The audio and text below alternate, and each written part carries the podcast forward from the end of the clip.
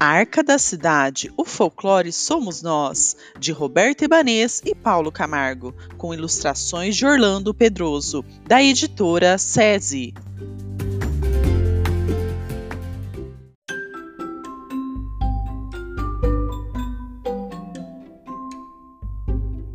Lenda do Bumba Meu Boi eu morava em uma fazenda bem grande, com muitos bois e vacas.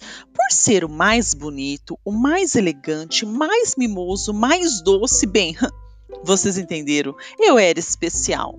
Voltando ao assunto, eu era o preferido do meu dono e de todos os empregados da fazenda. Um dos vaqueiros em especial se encantava com a minha simpatia. Dizia até que eu sabia dançar. Muito engraçado, seu Francisco quer dizer muito engraçado, até sua esposa, Dona Catarina, sentir uma enorme vontade de comer língua de boi. Pode isso? Ela estava grávida e ele era tão apaixonado que decidiu levar o melhor do boi para que ela tivesse um belo ensopado. Ah, mas meu dono ficou desesperado com o meu sumiço, colocou todos os empregados da fazenda para me procurar.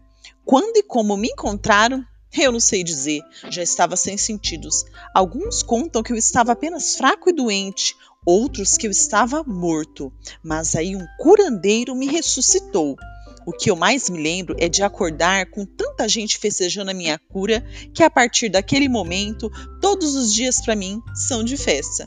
Ah, o pai Francisco e a mãe Catarina foram perdoados. Afinal, o amor que sentiam era tão grande que ninguém conseguiu culpá-los. A partir daí, eu faço parte das mais tradicionais festas do Brasil.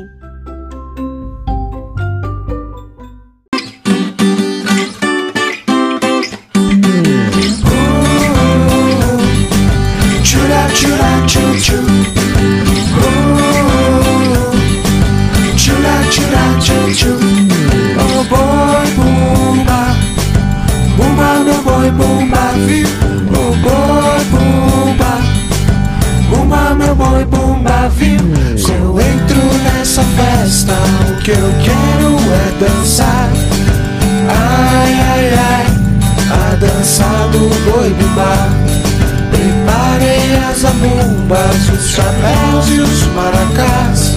Pois onde eu passo,